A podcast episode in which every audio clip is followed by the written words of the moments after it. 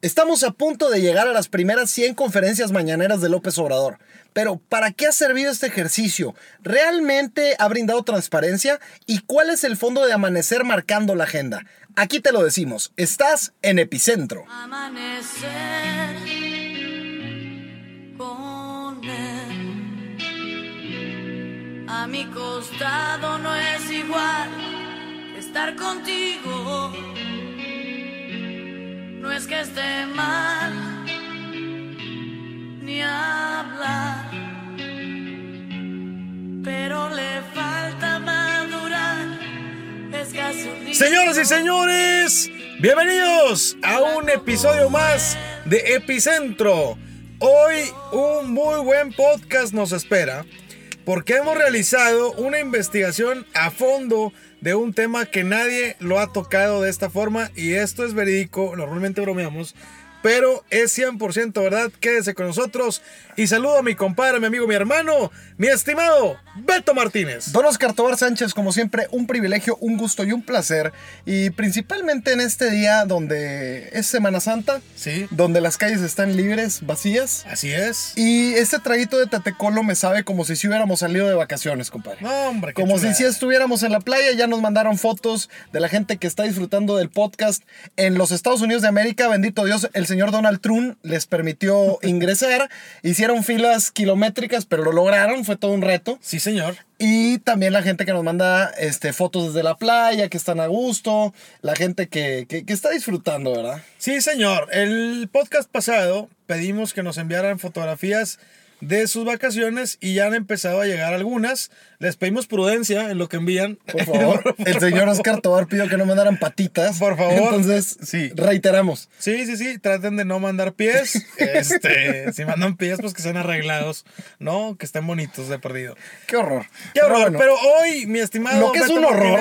Lo que, es, lo que no es un horror es despertar así, con ese tetecolo, con el que despiertas tú, despierto yo, y, Y des- despierta todo México. Sí, señor. Necesitamos mandar eh, unos costalitos de tetecolo a las conferencias matutinas o poner la cafetera. Sí, compadre. Eh, Necesitamos asegurarnos de que realmente hay una cafetera, porque de repente ves caras así como que so- soñolientas. Digo, empiezan a las 7 de la mañana. Sí, sí, Pero sí. sí se ve la raza así como que. Ay, Adormilados. Sí, hay gente que se ve en vivo. Sí. Este, hay gente que sí se ve que le echa muchas ganas. Sí. eh, que, que van hasta con sus moñitos.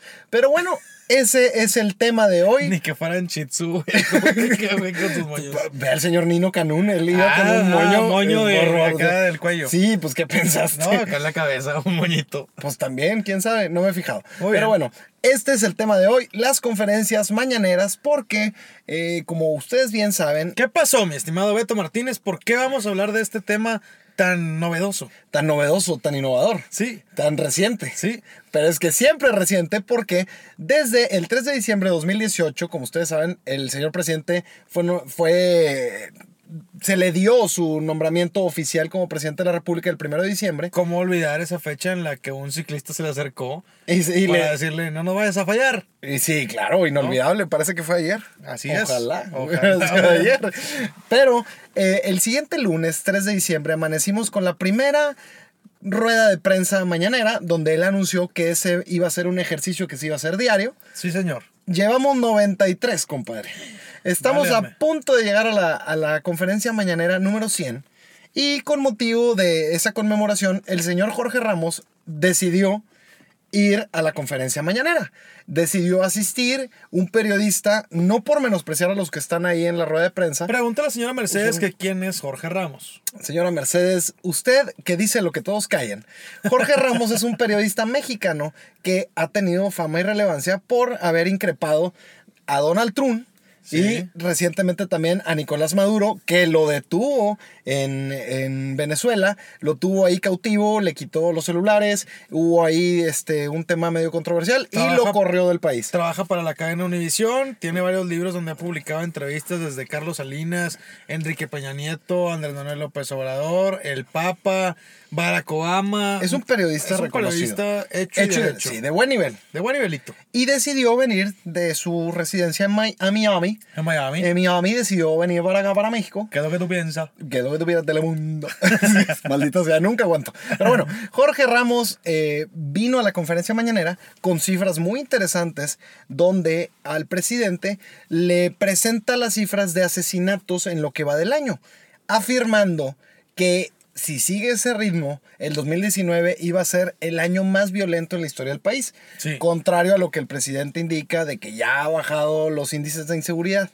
¿Y qué pasó, mi querido Oscar Tobar, cuando el presidente es atacado con esta cifra? Pues fíjate que, mi estimado Beto Martínez, Jorge Ramos le dice lo que ya comentaste y el presidente se sintió arropado por una gráfica que tenía, Empoderado. empoderado, y dijo, a ver, a ver, a ver. ¿Qué pasó por ¿Qué su cabeza en ese momento? ¿Qué te pasa, Jorge T? Así. Sí. Pónganme la gráfica, dijo, échamele, ponle play. Sí, porque voltea con alguien, le dice, Sí. ponemos la, pongan la gráfica, Ponme la gráfica, pongan la gráfica. no venía preparado, pero Sí. ponme la gráfica. Y el que le ponen la gráfica, dice, mira, estos son los números reales de presidencia. Y Jorge Ramos, que es un hombre con una gran trayectoria, pero de edad avanzada, Sí. dijo con toda honestidad, no llego los números. Sí. Eso es cierto. Dijo, no alcanzo a ver. Y el presidente, esa es la escena que todo el mundo estuvo viendo, lo invitó a subir al escenario. Como piñata. A aventar- sí, a participar. Pásele, pásele al escenario. Y Jorge Ramos sube junto con Andrés Manuel López Obrador para ver de cerca esos números. La cosa aquí fue que Andrés Manuel decía que los homicidios era un número menor al que tenía Jorge Ramos. Y AMLO hablaba de un promedio diario AMLO hablaba de un promedio diario y Jorge Ramos hablaba de totales. de totales. Entonces, al hacer una multiplicación, resulta Que los números que mencionaba el presidente López Obrador de su promedio diario daban más asesinatos de los que indicaba el señor Jorge Ramos. O sea que eh, el presidente estaba discutiendo y debatiendo de la peor forma que hay en la historia es- esos números, ¿no? Sí, es Porque- uno de los momentos más tristes de las conferencias mañaneras Sí. hasta el momento. Y de cualquier presidente del país, De porque- todo lo que nos ha regalado. Él estaba debatiendo con números que daban más asesinatos. Y, y mucha gente eh, decía, oye, pero la información, y Jorge Ramos lo que decía, a ver, esto viene de la información del gobierno de López Obrador. Así es. Son cifras oficiales. Luego ya empezaron con dimes y diretes que las cifras no eran completas. Felipe Calderón salió a decir que ese número que traía López Obrador era el estimado que sacaba por la mañana la Sedena, que no era el total y que Jorge Ramos estaba hablando con el total. Sí. Total entre que sí y que no. Al final el número sí es muy alto, pero nosotros lo que queremos hablar es del ejercicio que es la conferencia mañanera, porque mucha gente estuvo mencionando ahí en las, en las conversaciones que tuvimos que, bueno, esto es histórico. Nunca jamás un presidente en México se había prestado a este ejercicio de poder dialogar y de exponerse a la crítica y exponerse a las preguntas. Eso es una realidad. Eso es una Sí realidad. es, sí es algo sin precedentes, porque inclusive, le contamos un poco de historia, hasta los años 70 ningún presidente aceptaba entrevistas. Después eso cambia y empiezan a tener algunas eh, intervenciones con gente de comunicación, dos al año, a lo mucho los presidentes. Sí, normalmente coincidía con los, Con los informes de gobierno, ¿no? Y Y, hacen su girita de medios. y el que cambió ese precedente fue el señor Carlos Salinas de Gortari. Así es. Diana Laura, este, del 88 al 94, Sí. eh, en su sexenio, que él sí en las giras permitía algunas entrevistas, obviamente controladas, Claro. y esa fue la misma línea que siguió este Fox, que siguió Calderón, que siguió Peña. Sí. Y ahora el señor presidente López Obrador dice, yo diario salgo, diario los encaro y diario me paro. Entonces... Fue un tema bastante, bastante interesante. Pues sí se para, ¿no? Sí, Para estar claro. a las 7 de la mañana se tiene que parar. Y Definitivo. muy temprano. Sí. Pero mucha gente se pregunta, mi estimado Beto Martínez, ¿cuál es el formato que tienen estas eh, conferencias de prensa y quiénes son los que van a cubrir, qué reporteros van? Haz de cuenta que hay un grupo de periodistas, Andrés Manuel está al frente en un escenario y después de exponer la información que cada mañana el presidente quiere... Trae preparada, su trae PowerPoint sí, exacto, preparada. su PowerPoint. eh, le hacen preguntas de temas varios los eh, integrantes de la prensa nacional. Entonces levantan la mano, Andrés Manuel López Obrador va dando la palabra y ahí es donde empiezan a intercambiar eh, opiniones. ¿Y quiénes van a este encuentro con el presidente? Pues van las personas que tienen una acreditación de prensa y que supuestamente eh, pues el personal de presidencia ya verificó que son personas eh, que realmente son periodistas. Que cumplen tienen- con ciertas- Sí, con ciertos requisitos que ahorita vamos a tocar más adelante. Y que ya investigamos. Así es, compadre. Pero hoy, como ya lo platicabas fuera del aire, pasa algo inusual. Le- al presidente le ponen a un, abro comillas, eh, periodista, cierro comillas, llamado Marco Antonio Olvera, de Radio Latino Inc., eh, así literal, eh, que está basado en California, que tiene 41 mil seguidores en Facebook, sí, 1034 en Instagram y 36 en Twitter. Sí. Un medio muy reconocido, ¿no? Marco Antonio Olvera también usted dirá, bueno, un periodista de buen nivel. Eso del reconocido es sarcasmo. Obviamente, señora Mercedes. Este, Marco Antonio Olvera le pregunta que qué reacción le da lo de Jorge Ramos. Ya cuando investiga la gente dice, oye, esta pregunta por qué salió, es un periodista que tiene mucha asociación con gente cercana a López Obrador. Y el presidente respondió una joya, compadre. ¿Te parece si, si, si lo escuchamos? Vamos a escuchar lo que dijo el presidente Andrés Manuel sobre este tema. Vi a un columnista diciendo que los que venían aquí no eran buenos periodistas, que Jorge Ramos sí era muy buen periodista. No, yo pienso, con todo respeto, discrepo, creo que ustedes no solo son buenos periodistas, son prudentes, porque aquí les están viendo. Y si ustedes se pasan, pues ya saben, ¿no? Lo que sucede, ¿no? Entonces, pero no soy yo. O sea, es la gente. No es conmigo. Es con los ciudadanos, que ya no son ciudadanos imaginarios.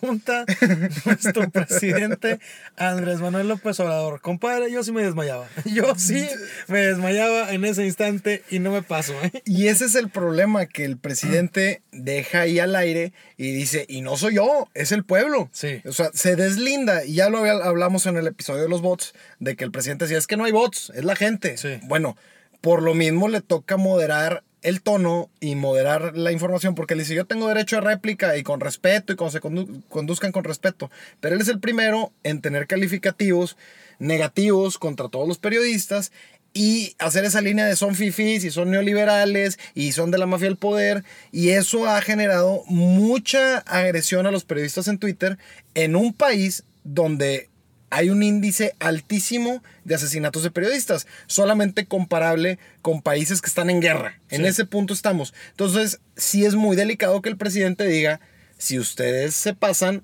pues ya saben lo que sucede. Dejarlo al aire, pues no es cualquier cosa. Y no se puede deslindar porque él es el responsable de la seguridad de todos los mexicanos, ¿no? Es, ejerzan lo que ejerzan. Así es. Y esta pregunta era una pregunta obligada después del tema de Jorge Ramos, que fue o ha sido el único periodista que realmente ha sido eh, insistente y crítico sobre una pregunta. Normalmente hemos visto en estas mañaneras a periodistas que le preguntan, por ejemplo, no sé, ¿cuál es la cifra de personas involucradas en el tema de Huachicol? Y el presidente se arranca platicando sobre sus juegos de béisbol, ¿no? Y no le vuelven a preguntar. ¿O qué, qué- Y, qué- y dicen, ah, gracias, y se sientan. Y Jorge Ramos ha sido el primer periodista que, Que de da verdad no ha preparada. soltado el tema, que va preparado, etcétera. Y aquí le vamos a comentar, y esto sí es muy serio. En exclusiva, Epicentro MX hizo una investigación porque, con un compromiso con ustedes y con tal de ir, y esto es en serio, de ir a la Ciudad de México a preguntarle varias cosas al señor Andrés Manuel López Obrador, hicimos una investigación de qué pide presidencia para acreditarse como periodista y estar ahí. Y dimos con algo muy interesante. El señor Marco Antonio Olvera, como ya lo decíamos, tiene 731 followers. Radio Latino Inc. 41 mil en Facebook y 1034 en Instagram y una cantidad exacerbada de 36 followers en Twitter. Entonces, lo que queremos dar a conocer aquí, el día de hoy, es que para acreditarse en prensa como un medio eh, de prensa nacional que quiere cubrir las mañaneras, pide el gobierno de México, presidencia de la República, que los reporteros tengan un trabajo mínimo de tres años, eh, o el medio independiente tenga mínimo tres años. Esto sí lo cumple esta empresa, Radio Inc. Pero Apenitas, porque fue fundado en 2016. en 2016, raspando, porque eh, lo que no pasa aquí, mi estimado Beto Martínez, es que Presidencia pide al menos 641 mil suscriptores, una mínima del 0.00 5% de la población de México. Eso es lo que tienes que tener de seguidores para acreditarte como un medio independiente Digital, o porque ellos son digital. digitales, ¿no?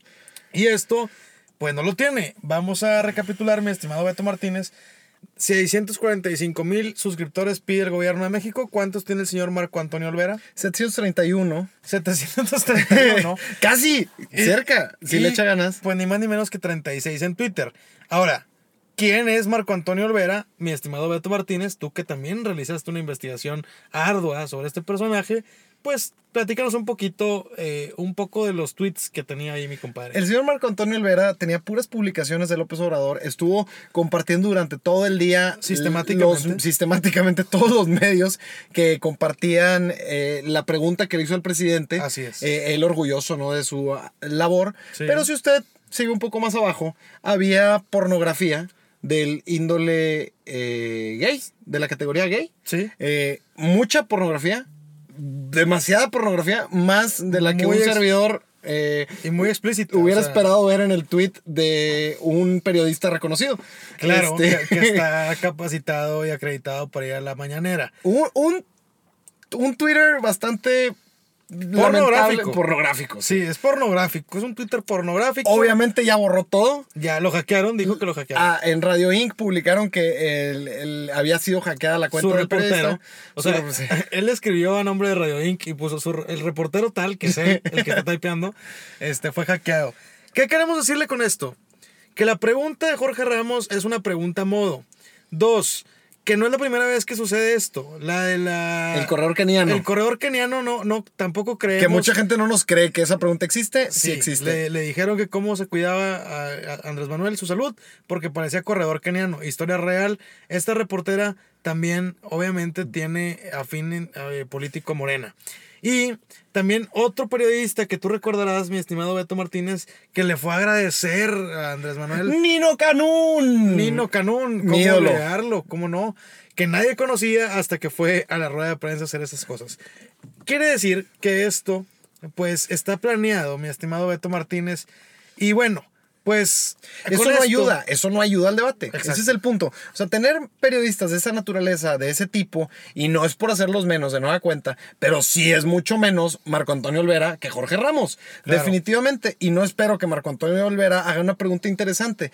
Si nos ponemos del lado de la gente que apoya a Andrés Manuel López Obrador ciegamente, yo siempre he estado en contra de las conferencias mañaneras. Me parece un ejercicio donde el presidente no este, es efectivo porque no puede tener el dominio de todos los temas. Es imposible. Claro. Para eso están sus secretarios. Claro. Y es una estrategia de comunicación para posicionarse, ser el actor central y manejar la agenda pública, como ya hemos mencionado también en otros podcasts. Claro. Pero si nos ponemos del otro lado y lo vemos como algo positivo, que también tiene sus lados positivos, el presidente, la persona más importante de este país, está regalando aproximadamente 80 minutos diarios para ponerse a disposición del pueblo, para que le pregunten y para dar la cara ante cualquier tema y cualquier cuestionamiento. El tema es que si le van a hacer este tipo de preguntas tan estúpidas, y perdón que me eh, enoje y me moleste, pues no va a servir de nada y están gastando el tiempo que podría usarse estando en conferencias internacionales, en foros mundiales, haciendo visitas de Estado en otros países que no he hecho ni una en los 100 días. Claro. En- digo, en los casi, ¿qué? Seis meses que lleva ya de gobierno. Entonces, sí desespera que se siga haciendo este ejercicio y no termina siendo redituable. Así No, es. no, no, a final de cuentas, no da el, el punto o no da la calidad que debería de dar, porque, y mucha gente lo mencionó ahora con la pregunta de Jorge Ramos, para que haya una buena respuesta, o para que haya una buena conferencia de prensa, se necesita un buen reportero, una buena persona haciendo la, la entrevista y una buena persona contestando. Claro, y es un círculo vicioso porque, por ejemplo, Víctor Trujillo, en la columna que escribía hoy por la mañana, decía, con lo de Jorge Ramos se comprobó que hace falta un nivel de periodismo alto, que lo que va a cubrir la, la rueda de prensa en la mañana de Andrés Manuel López Obrador no sirve para nada y que no sale nada de ahí, más que lo que Andrés Manuel quiere comunicar y es lo que quiere transmitir, que lo que quiere transmitir es que se rindan cuentas, estoy entrecomillando, pero realmente pues aparecer no es lo mismo que informar. Eh, y aquí eh, también es importante comentar, mi estimado Beto Martínez, que esto lo provoca también Andrés Manuel López Obrador. Si los medios de comunicación mandan a su reportero estrella a cubrir la mañanera para que Andrés Manuel les conteste cómo les fue jugando béisbol, de que tiene ganas de comer unas flautas. Que, oye, pues no, o sea, ¿para qué, Yo te, macaneo. ¿para qué te voy a mandar a mi mejor reportero a preguntarte cosas serias si me vas a contestar la pregunta con lo más estúpido que se te ocurre? Y Pero- además son, son- es la hora de más rating. O sea, la- Claro. las 7 de la mañana son los noticieros de más alto rating. Claro. Si no, es por la noche. Entonces, eso no sirve, no sirve de mucho y no permite que los periodistas estén ahí. Porque mucha gente pregunta, oye, ¿por qué no va un Pascal Beltrán? ¿Por qué no va un Víctor Trujillo? Sí, ¿Por qué no Mola. López Dóriga? ¿Por qué no asisten? Claro. Y es también por eso. Y es un formato, mi estimado Beto Martínez, que hoy por hoy no se ve en el mundo, pero que es conocido eh, históricamente como un acto populista de otros gobiernos. Por ejemplo, tu amigo, y, y no es que tengamos que sacarlo a la conversación cada vez que andamos de, Vamos con un de poco de historia. Un poco de historia porque la gente dice, oye, los presidentes. Es Para- una investigación especial, compadre. Sí, la gente hecha. podrá estar pensando que aquí es puro chiste, pero lo que vamos a platicar aquí tampoco lo han escuchado en otro lado. y los va a hacer temblar un poco. Sí, Eh, prepárense. Hay, hay un antecedente que Roosevelt en Estados Unidos sí llegó a hacer algunas conferencias para tener más acercamiento con, el- con la gente. Luego nos podemos ir al ejemplo de Rafael Correa en Ecuador, que tenía un programa que se llamaba Enlace Ciudadano todos los sábados de 10 de la mañana a 2 de la tarde. Esto lo hizo de 2007 a 2017 Sí. y ahí lo hacía en vivo y se llegó a pelear hasta con John Oliver en Last Week Tonight. Si usted quiere buscar ese video, es muy gracioso. Pero la, referen- bueno. la referencia más clara y que tiene algunos paralelismos es un programa que igual a usted no le suena, se llama Aló Presidente. Aló, presidente. Era transmitido en Venezuela todos los domingos de 11 de la mañana, no tenía una hora de final, pero normalmente pues aguantaba como hasta las 5 de la tarde, unas 6 horas más o menos. Sí. Y era conducido nada más y nada menos por un personaje llamado Hugo Chávez. Eh, es un tipo que si usted no lo conoce, pues eh, llevó a la quiebra a Venezuela, lo tiene inmerso en una crisis económica lamentable, un régimen militar donde quitó concesiones de televisión, donde privó la libertad de expresión y donde de- generó un desabasto de productos en todo el país.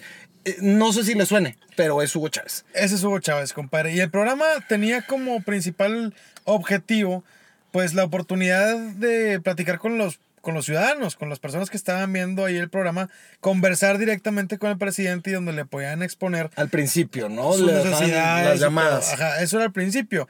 Y después se convirtió en un espacio en donde Hugo Chávez, pues, simplemente daba la información que él quería sin ninguna contrarréplica. Y en la investigación que hicimos, pudimos percatarnos inclusive de un comentario que le hace una señora en el programa en vivo, en donde dice la señora eh, que Está muy preocupada. que está muy preocupada por su salud, que cómo hace para estar bien y que le preocupa que toma mucho café y que fuma y que debería cuidar su salud y que lo amaba. No sé si recuerdan un episodio muy similar en la mañanera. Entonces, esto nos hace pensar que no hay casualidades aquí, señores. En la política no hay casualidades y esto eh, huele a que es un método que ya está probado para generar empatía con los ciudadanos y también se ha hecho en otros gobiernos como, pues, gobiernos de personajes que están bien vistos, como en Rusia. Vladimir Putin, que también una vez al año hace su, su programa de conferencia con Putin o pregúntale a Putin este, para, para poder informar ahí un poco el tema. Pero aquí este en particular, y como ya decías, eh, que al final el objetivo de Aló Presidente era anunciar las medidas políticas del gobierno, a ver si le suena, eh, siendo el elemento de principal notoriedad. Eh, quería pues determinar algunas cosas de la agenda política del país y después también contaba a veces con la presencia de sus ministros para que pudieran resolver los cuestionamientos de los medios de comunicación, así como recibir órdenes de Hugo Chávez ahí al aire. No sé si le suene a algún formato de un programa este, similar que nosotros no tenemos solo los domingos, sino lo tenemos diario. Así Eh, es. Y pues ya ven que nos gusta refritear telenovelas colombianas y cosas así, pues también refriteamos los programas de los presidentes venezolanos. Así es, mi estimado Beto Martínez. Y bueno, pues ya platicamos más o menos qué son las mañaneras. Si usted no las conocía, de eso trata. De que tenemos las sospechas de que los periodistas que están ahí, no todos son periodistas calificados para estar ahí, sino están a modo para gastarse el tiempo de, destinado a los periodistas para hacer preguntas al presidente, que además sus respuestas son larguísimas y pues se acaba el tiempo, ¿no? Entonces, así como se acaba el tiempo en las mañaneras, se acaba el tiempo en este podcast y hay que hacer las conclusiones, mi estimado Beto Martínez. Si te parece, comenzamos con tu parte, por favor. Aquí el punto principal es que no siempre va a haber un Jorge Ramos. Es prácticamente imposible. Si se pusieran de acuerdo los periodistas de buen nivel a decir, oye, vas tú un día, voy un día, voy un día, para enriquecer el debate, igual y podría ser un buen ejercicio. Al final de cuentas, nosotros proponemos o nos gustaría que estas eh, conferencias pudieran ser una vez a la semana, por ejemplo. Al menos estaría un poco más decente. Permitiría tener una agenda mucho más clara de lo que hace el presidente y no nada más diario, diario, diario, diario, diario. Y efectivamente sigue siendo un aparato de posicionamiento. Porque no se le da el juego a los secretarios como debería de ser, porque al final el actor central es López Obrador. Así es. El actor central es López Obrador y aparecer no es lo mismo que informar o rendir cuentas. Nunca da prácticamente cifras. Esta vez con Jorge Ramos que empezaron a discutir con la gráfica, pero fue el primero que le cuestiona con cifras y López Obrador normalmente no contesta con cifras. Eso vuelve muy complicado que el ejercicio funcione. Así es. El presidente Andrés Manuel López Obrador también dice, yo difiero de que algunos periodistas sean buenos y malos y me voy a defender. Yo le quiero decir al presidente que se defienda con cifras, que se defienda con datos y con instrumentos que sean oficiales de presidencia y que no esté denostando a los periodistas, que no los descalifique y que no los critique, porque hoy usted, señor presidente, dice, yo no soy, es la gente, pero si el día de mañana alguna de esa gente Se le se le ocurre. ocurre asesinar a un periodista para ayudarlo a usted, no es porque esa persona le nazca de la nada, es porque usted está fomentando una idea de que tal o cual periodista la tiene contra usted y contra el país y puede pasar una tragedia. Necesita saber que usted es el líder del país y que con la legitimidad que tiene puede ocasionar que pase alguna tragedia si usted no sabe guiar a sus seguidores. Entonces, Compadre, esté consciente de eso. Pues es que, compadre, me, me, me preocupa, de verdad me Sí, preocupa. es muy delicado. Hay seguidores muy fanáticos de Andrés Manuel López Obrador y por ayudarle, estoy entrecomillando, pueden hacer una tontera. Y el presidente, ¿qué nos va a decir? No fui yo. Fue el Pues pueblo. que No sea infantil, señor presidente. Entonces es urgente que este ejercicio eh, mejore, cambie, eh, cambie de formato y de verdad, de verdad enriquezca. O sea, México sí necesita que si se va a abrir este foro, sea efectivo y que sí le dé cifras y que sí le dé información a la gente y que no solamente estemos en un show donde el presidente pues aparece diario y aparece diario y aparece diario y tengamos ese, esa, esa dinámica, ¿no? A final de cuentas nosotros lo que queremos es que México mejore, que México tenga mejor información y por eso nosotros aquí también hacemos nuestro esfuerzo. Se, se aplaude lo que hizo Jorge Ramos, se aplaude que el presidente abra el foro. saludos para Jorge Ramos. Saludos que nos escucha, obviamente. Pues, somos compañeros de siempre lista salimos en los podcasts ahí al lado de él. Sí. Nada más se ve cómo ve Epicentro con recelo. A veces estamos uno arriba y a veces uno abajo de él, pero vayan a escucharlo también. Por favor. Eh, entonces, eh, eso es lo que queremos, ¿no? Que, que, que a final de cuentas el presidente no se deslinde de su responsabilidad, que se enriquezca el debate y que permitamos que nuestro país... Que se enriquezca qué? El debote. El debate. El debote. el, el- el yucateco. Que ¿Qué se enriquezca el de debate. de nuestros escuchas de Mérida, por No, favor. Saludos. Te pido mucho respeto. Ojalá pronto tengamos internet por Oye, es que está malo, de veras está muy lento. Bueno, muchas gracias por habernos escuchado en este salúdanos, podcast. salúdanos a toda la gente que te seguimos, Beto, en redes sociales, porque ya eres todo un influencer. Beto MTZD10 y usted, señor caballero. Elegante. Otobar SA y nuestras redes oficiales Epicentro MX. Saludos a la gente que nos escucha, mi estimado Beto Martínez. Claro que sí, a Luis Eugenio Martínez, Enrique Dávila, que nunca se lo pierde, eh, José Rodríguez, y por supuesto también a mi buen, buen, buen amigo en Ciudad de México, José Manuel Conde, y a toda la gente que nos pone comentarios ahí de manera constante y que nos permite enriquecer este espacio. Y también a mi pana Ernesto, que Ah, sí. fue el que nos dio esta información primero de Ecuador. Hace rato cuando hablamos de las conferencias ya nos había dado este dato de que se hacían ejercicios similares en Venezuela y en Ecuador y, y nos permitió tener también esta información y ayudarnos a poder hacer esta comparativa del ejercicio que se realiza en México y se realiza en Venezuela. Y también mi estimado Beto Martínez, a mi amigo Nachito Yantada y a Connie Dávalos que escuchan el programa y nos mandaron buenos comentarios de Epicentro MX. Que bueno, pues ahí vamos, compadre. Ya mucha gente nos ha escuchado y están recomendando este podcast gracias a toda esta raza. Y los seguimos invitando a que aquí nos acompañen todos los martes y viernes. Infórmense, por favor. Es muy importante que analicemos estos temas. No los dejemos pasar solamente. Ahí está el presidente todos los días. Qué aburrido. Y habla bien lento. Jajajajiji. Veamos el fondo de las cosas y analicemos cómo se están haciendo las cosas en nuestro país. Y mándenos screenshot de que nos escuchan, porque al principio, cuando recién escucharon este podcast, andaban muy novedosos. Sí. Todos recomendando el, el podcast y screenshots. Y ya no los hemos visto, compadre. Así que mándenos screenshots y compartan que están escuchando Epicentro MX. Vámonos, compadre, porque se nos acabó el tiempo y tenemos que irnos rápidamente. Con alegría, con mucha felicidad, porque para opinar hay que estar informado.